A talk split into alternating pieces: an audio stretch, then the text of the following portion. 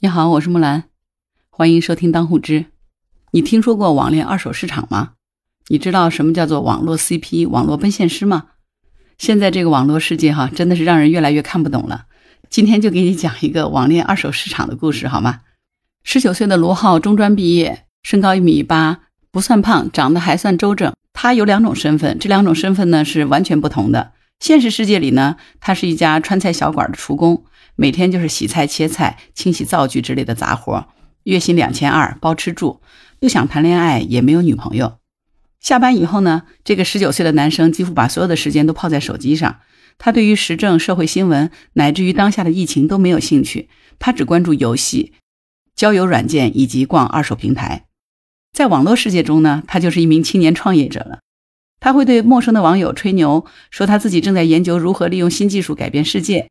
如果网友是女孩，那他就摇身一变成了一个傲娇少爷，坐等对方爱上自己。在网络上，卢浩总是被人看上，那些网恋女孩，当然也有可能是男孩吧，对他死心塌地的，似乎没有他就过不下去了。至少卢浩是这么觉得。他说他平时吃外卖，好多都是网友点的，不管是奶茶、可乐、柠檬水，还是包子、拉面、麻辣烫，他自己几乎是没有花过什么钱。逢年过节的时候呢，他还会收到五十二块一。一百三十一块四这样的红包，他毫不避讳地将转账记录发到朋友圈，接受一些人的奉承。对于这种虚拟感情的维系，卢浩没有时间去经营，他会用更短的时间和更虚伪的情话，迅速地开始或者是结束这段网络中的廉价感情。在热恋中的卢浩呢，管对方叫老婆或者宝宝，对方呢称他老公或者哥哥，不会有人提出线下见面，甚至都不会进行短视频的聊天，这是他们彼此之间的默契。如果哪天不喜欢了，卢浩一转手，网恋对象就会被挂上二手平台转卖。每卖出一单，卢浩还能赚个几百块。被卖掉的人呢，似乎也不在意。他们其实只是想要一个可以宠溺的人，在二次元空间里继续租 CP。卢浩说：“这就是年轻人呀，他就是想网恋。网恋多好呀，不用暴露自己，不用费心费力，不用互相吵架，更不用想着为将来负责。面对外界的质疑，他根本不在乎。”因为他觉得，他把爱情明码标价以后呢，只需要几张精修的侧颜照片就可以建立他的国。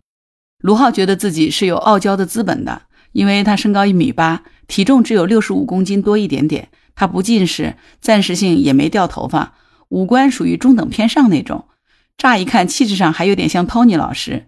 如果再开一个美颜，这个照片精修一下，对于自己的外形，他很自信。虽然也有人觉得他看起来弱不禁风。但是他觉得那只是那个人的审美眼光差，几乎每天他都会在社交平台上发自拍，有时候是正脸，有时候是侧脸，有时候还故意把上衣掀开，露出虽然扁扁平平，但是没有腹肌的小肚子。很自信的卢浩其实没有上高中，他初中毕业以后就读了中专，学的是汽车营销和服务。毕业以后呢，干了一段 4S 店，业绩不佳呢，房租也交不起。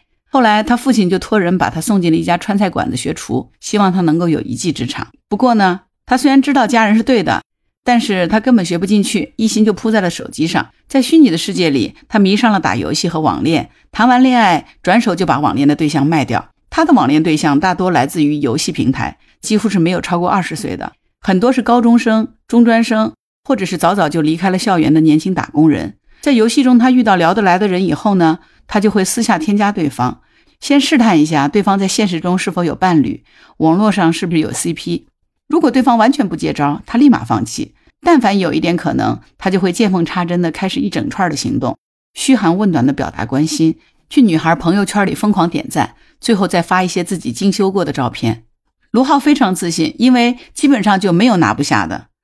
当两个人的关系越来越近的时候呢，基本上可以确定恋爱关系的时候，他就会告诉对方，为了不打搅彼此的现实生活，永不见面，永不视频。罗浩说，他没觉得自己这样的有什么问题，也不用笑话他，因为在游戏当中，很多人就是奔着网恋来的。他发现这当中呢，有很多人都存在某些方面的情感缺陷，有的人在现实当中不懂社交。有的人呢存在某些方面的残疾，还有人呢是经常性的被甩，还有人对自己的身高相貌都没有自信。那么来自现实当中的挫败感呢，就使得他们更容易将感情寄托到虚拟的世界当中。卢浩很享受这种感情，他自称没钱没背景，家人在之前给介绍个女孩，光彩礼就要了二十万，那哪里出得起啊？所以他早就想开了，没钱就没一切。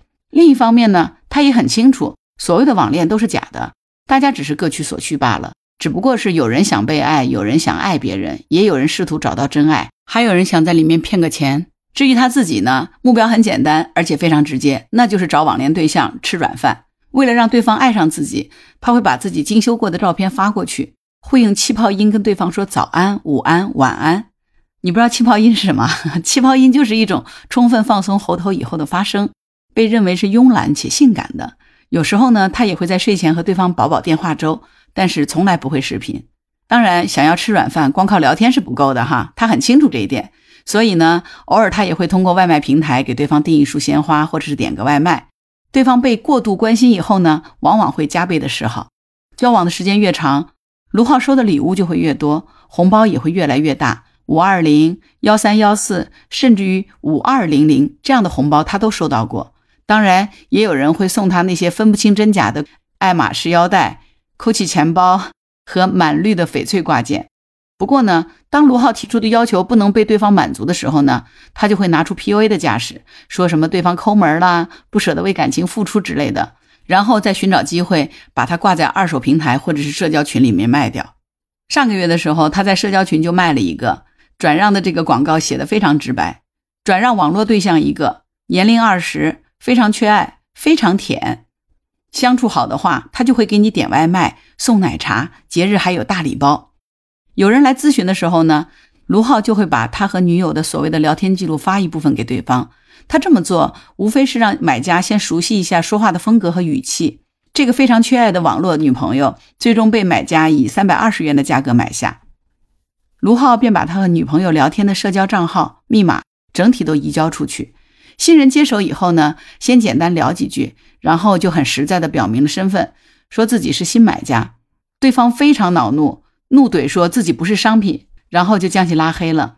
遇到这种情况呢，卢浩也没有办法。他认为想退钱是没可能的，谁让他自己没有魅力呢？他自称说这一年多来已经卖了几十个网友，价格在两百元到八百元之间。从他这儿转手出去的网恋对象，绝大部分和买家相处的很好，他也靠着这些转卖费用和新人的投喂，维持着自己每月四五千的开销。而他的日常开销主要是用来打游戏、买衣服以及给其他网友买东西。卢浩坦诚说，他就是先让对方爱上他，然后呢，他再把对方卖掉。如果不这样干的话，他早就饿死了。而且他认为他自己就是被网恋对象包养的。他说他自己其实也曾经是个受害者。两年多前，他打游戏时候遇到了一个女孩，他一度认为对方很爱自己，每天嘘寒问暖，时不时的买外卖、送小礼物、点奶茶。他说对方只要叫他哥哥，让他干啥就干啥。直到有一天，那个网上女友想要一件两千多块钱的风衣，他没钱买，所以他很快就被对方转卖了。被转卖的时候呢，对方给他贴的标签是打游戏非常溜，严重缺爱，叫声哥哥让死都行。卢浩觉得自己受到了侮辱，他很不甘心，就用小号再去钓这个女孩，并且在对方不知情的情况下，开始新一轮的钓鱼式的投喂。没有多久，对方就用同样的套路，差点又把他卖了。这个时候，他才意识到自己被骗了。后来，他就在一些社交游戏平台上发现，这种利用网恋之名先投喂再转卖的事情比比皆是。但是他并没有去揭穿或者是举报。而是照猫画虎的干起来了，并且发现了不少同行。深耕这个圈子以后呢，他发现有人搞批量的转让，广告文案会写着“转让网恋对象一共六个，年龄从十六到二十五岁，非常非常甜，享受节假日红包，日常投喂，可以六个人一起打包，单个出也行，非诚勿扰。”也许是觉得这种转卖太不道德了，现在在二手平台已经很难收到这种信息了。所以呢，目前更多的卢浩们是在社交群里活动。这样的社交群一般都有近百人，里面大多数是年轻人，他们交流的话题很集中，主要是展示网友送了什么礼物，以及这些礼物转卖了多少钱。在二手的平台当中，这种由网恋产生的礼物馈赠，早就已经被明码标价，业界称之为“舔狗二手市场”。好了，这只是其中的一个故事啊，你听下来是不是觉得太震惊了？我的感受就是，我太震惊了。这是我认识的世界吗？年轻人的世界，我们真的是不懂了吗？只能说，这个网络世界的乱象是让我有点震惊了。我之后跟一些身边的年轻朋友去打听了一下，像前面卢浩的那种情况，现实生活当中是非常普遍的。只不过我们似乎是和他们活在了不同的世界里而已。这种网络世界的乱象，哈，对不起啊，我用了一个“乱象”这个词，也许是我自己的过于片面的评价了哈。但是我真的觉得它就是一个乱象，它说明了当下有太多的年轻人在现实当中是缺少爱的，父母的爱、朋友的爱、同事的爱、陌生人的爱，这些包括亲情、关爱、关怀、善良、包容等等。所以他们才会到虚拟的世界里头去寻找这种精神的依托，哪怕明知道这是假的，也都如飞蛾扑火一般的扑上去了。不过呢，你发现了没有？极其有意思的是，提供这些所谓的虚拟的爱的人，恰恰是一些平时不务正业的二流子式的人物。但是他们在虚拟的世界里，反倒有了施展才能的机会。我不知道你身边有没有这样的朋友，我不知道你的孩子是不是也是这种状况。如果有这样的情况，希望我今天的节目能够让你知道，在我们真实的世界之外，还有这样的虚拟世界，而且如此之活跃。好了，我是木兰。本期节目，如果你有什么想法，欢迎给我留言。如果喜欢我的栏目，请订阅当户知。如果你喜欢木兰，也可以加入木兰之家，请到那个人人都能发朋友圈的绿色平台，输入木兰的全拼下划线七八九，就可以找到我啦。好啦，今天就到这儿，我是木兰，拜拜。